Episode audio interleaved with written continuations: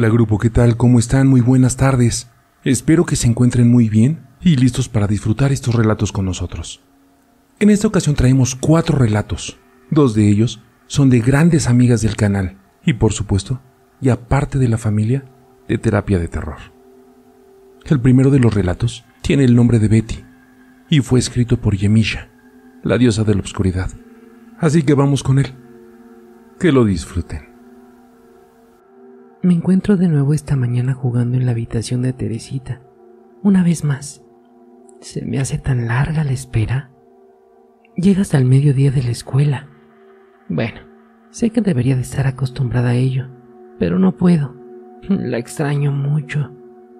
Y aunque del todo no me quedo sola, porque mamá está aquí, ocupada haciendo sus cosas en la casa. Es tan aburrido jugar sola.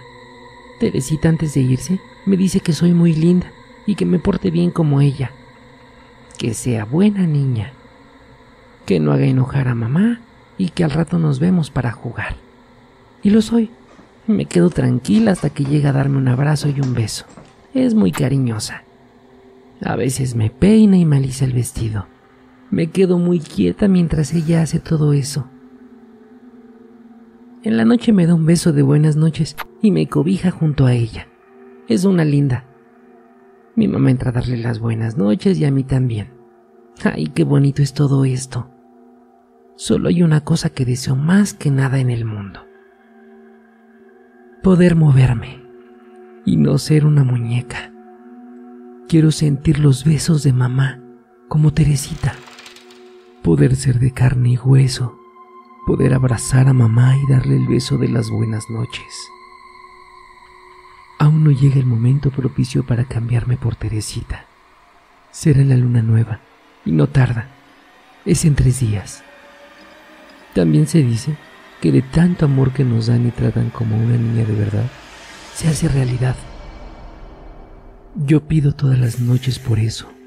Y lo más importante es darnos un nombre eso se llama obtener un alma, aunque esa alma sea de nuestra querida dueña. Mi querida Teresita me dio un nombre. Eso me ayuda mucho. Ella me llama Betty.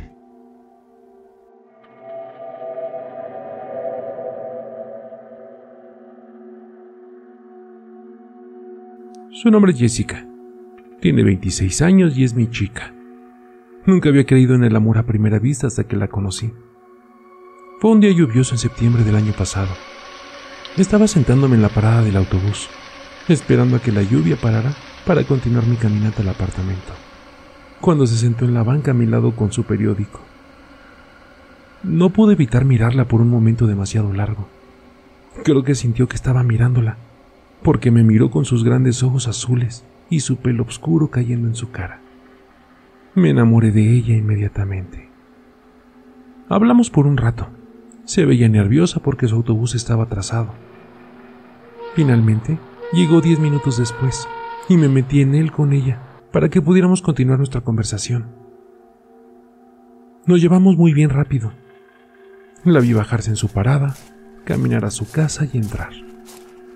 Luego caminé al apartamento con mariposas en mi estómago. Me mudé con Jessica uno dos meses después de conocernos. Ambos éramos tan felices. Ella solía cantar tan hermosamente cuando se preparaba para el trabajo en las mañanas, cuando cocinaba la cena, cuando llegaba a casa, hasta cuando se preparaba para ir a dormir. Sentía mariposas de nuevo cuando sonreía. Nunca imaginé que podía ser tan feliz. Hacíamos todo juntos. Íbamos al cine, corríamos en el parque, y amaba mirarla jugar videojuegos. Nunca había sido un fanático, pero mirarla jugar siempre era tan divertido. La vida se veía tan perfecta. Así fue, hasta que su madre falleció tres meses después de que me mudé. Jessica empezó a aislarse luego de eso. Se volvió tan deprimida que pasaba días en su casa sin moverse, sin dormir. Cuando dormía, gemía suavemente y balbuceaba cosas sin sentido despertándose en pánico. Nuestra casa ya no contaba con el eco de su hermosa voz. Fue reemplazada por los sonidos de su llanto, desde lloriqueos gentiles hasta horas de sollozos altos. Su dolor podía escucharse desde cada cuarto de la casa. Casi nunca se iba, y sus amigas dejaron de venir. Se negaba a abrir la puerta cuando tocaban. Se encerró en la habitación. Me daba tanto miedo dejarla sola que llamé a mi jefe y renuncié. Nunca le conté, pero nunca preguntó. Me sentí tan atrapado. No podía irme, no podía comer. Dormía cuatro horas por noche con suerte. Demonio, si tenía que ir al baño, lo aguantaba hasta tener miedo de hacerme encima. Si no estoy mirándola, ella quizá... Mm, no quiero pensar en lo que pueda hacer. Trato de seguir con la vida y tener una actitud positiva. Vivo con el amor de mi vida y cuando se duerme, me levanto para acurrucarme en la cama con ella y sostener su mano mientras la abrazo, esperando que mi tacto quizá la reconforte. En estos últimos meses, Jessica se ha vuelto paranoica. Clama que está siendo vista por el fantasma de su madre. Va cuarto por cuatro gritando. Mamá, sé que estás conmigo. Por favor, muéstrate. Te extraño mucho. Rompe mi corazón verla y escucharla hablando con cuartos vacíos, pero parece reconfortarla en formas que yo no puedo hacerlo. Parece que puede relajarse más. Debe ser terapéutico. Ha empezado a sentirse bien dejando la cama y luego saliendo de casa. Empezó a cantar de nuevo, suavemente y con voz temblorosa al principio, pero ahora su voz es casi la misma que antes. Mm, no tanto, pero cerca. Cree que al fantasma de su madre le gusta escucharla. Supongo que debo dejarla continuar con su ilusión. Parece que ayuda, y ahora a veces tengo tiempo para salir al aire fresco y por comida. Y supongo que también me ayuda. Sin embargo, se ha vuelto olvidadiza. La escucho siempre hablando consigo misma. Juro que puso mis pantuflas junto a la cama. ¿Ya me comí espagueti? Culpa al fantasma por mover sus cosas, creo. Empezó a volverse más locuaz hablando por teléfono con sus amigas. Y les dice que escucha sonidos en la casa cuando está sola. Dice que tiene que ser su madre cuidándola, ¿cierto? Nunca escucho las respuestas de sus amigas y nunca pregunto. Solo continúo. Mi amor por ella nunca decayendo. Ayer le dijo a una de sus amigas que por un largo tiempo ha sentido que le están mirando. Encontró un agujero pequeño, casi tan grande como un lápiz, en el techo de su habitación. Mientras paseaba por la casa, encontró al menos uno en el techo y uno en cada cuarto. Escuchó un sonido en el ático, pero se convenció de que solo era un mapache, una ardilla o algo así. Y gracias a Dios que no ha venido al ático, porque no sé lo que haría si me encontrara aquí. Siempre mirándola desde los agujeros de su techo.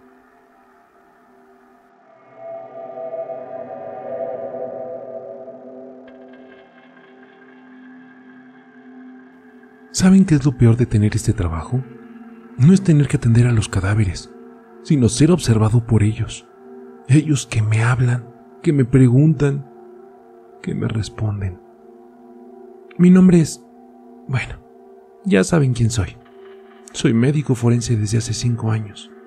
Mi edad, 29 años. Ya he visto cualquier cantidad de muertos, por todas las maneras que incluso muchos no saben que pueden morir. Tengo un don especial o una maldición, no sé cómo llamarlo. Desde pequeño he podido ver y conversar con los espíritus que deambulan en la tierra. La razón por la que me convertí en médico forense fue para poder ayudar a las almas en pena.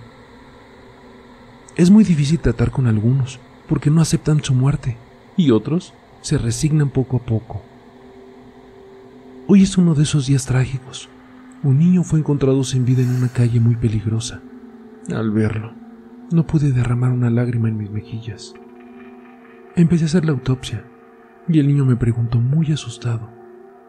Señor, ¿qué me pasó? ¿Por qué estoy así? ¿Qué me van a hacer? No sabía qué contestar.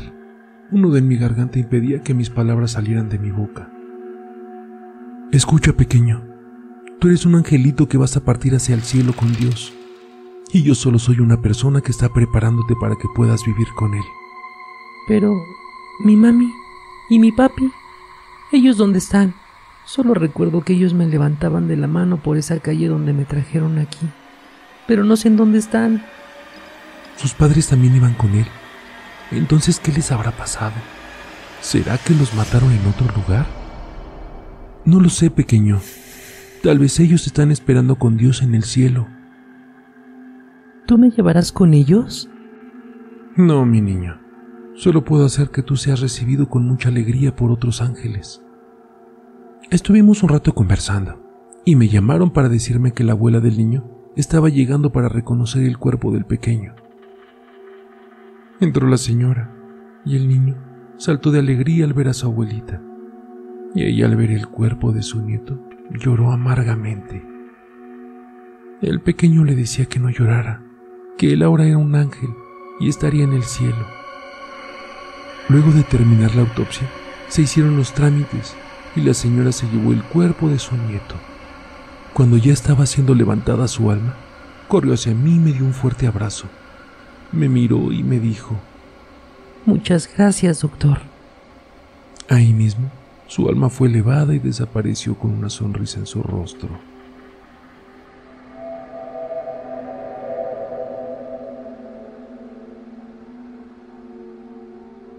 Grupo, muchas gracias por haber llegado hasta aquí y esperemos que hayan sido de su agrado. El relato que sigue a continuación es de nuestra amiga Mr. Ishina Paranormal. Es algo que le pasó a ella y que muy amablemente compartió con nosotros para que se los pudiéramos relatar.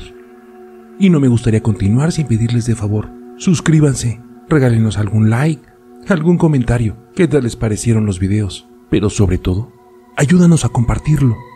Esa es la más grande ayuda que nos pudieras dar. En la cajita de descripción les dejo las redes y los créditos de los autores de los relatos. Así que bueno, sin más, que lo disfruten. Cuando tenía como cinco meses de embarazo, yo vivía en casa de mi suegra. No más por decidida, porque tengo mi casa propia. Bueno, una noche en la que ya todos nos habíamos preparado para dormir en nuestros respectivos cuartos después de cenar, yo me quedé viendo la televisión. Ya mi esposo dormía. Al cabo de un poco rato, me dormí. Y ya en la madrugada Sentí que alguien me miraba. Yo estaba dormida, pero tenía esa sensación. Yo creo que serían como las dos o tres de la mañana cuando me desperté. Esa sensación de que alguien más me miraba me incomodaba. Me sentí intranquila. Me desperté. Me medio me senté en la cama. Y mientras me voy sentando y subo la mirada, veo a una señora mayor en los pies de mi cama. Me le quedé viendo fijamente. Aún la recuerdo perfectamente. Era una señora mayor de alrededor de unos 60 o 70 años. Tenía un vestido de la época de las carretas, guantes de encaje en las manos, sombrero de gala con velo negro. La verdad, no pude verle bien la cara. Su cabello chino cenizo pegado a la cabeza no me dejaba. Mi mirada seguía fija y le pregunté qué quería. No me respondió. Yo con una mano trataba de despertar a mi esposo, moviéndolo, pero fue inútil. No despertaba. Yo estaba petrificada, me quedé estática, pero consciente de que no era un sueño. En verdad, tenía muchísimo miedo, pero no se lo demostré. Así que le volví a preguntar qué, quería, y de nuevo no me respondió. Vi que no habría respuesta de su parte Así que alcé el tono y le hablé con palabras antisonantes. ¿Qué chingados quieres? ¿Quién eres? Ella seguía viéndome fijamente y yo a ella. Y yo ya estaba más que incómoda. Así que nuevamente tuve que volver a levantar la voz. ¿Qué es lo que quieres? Ya dime. Subió más la cabeza. Me miró con una mirada retadora y extendió su mano. Me apuntó hacia mi panza. Quería a mi bebé y le dije que no, jamás. Así que rápido giré mi cabeza y mi cuerpo para despertar a mi esposo, hasta que finalmente despertó. Me preguntó qué es lo que estaba pasando. Le dije abrázame fuerte y no te duermas hasta que yo lo haga. Me dijo que sí. A la mañana siguiente le conté todo lo que me había pasado y jamás volví a dormir ahí.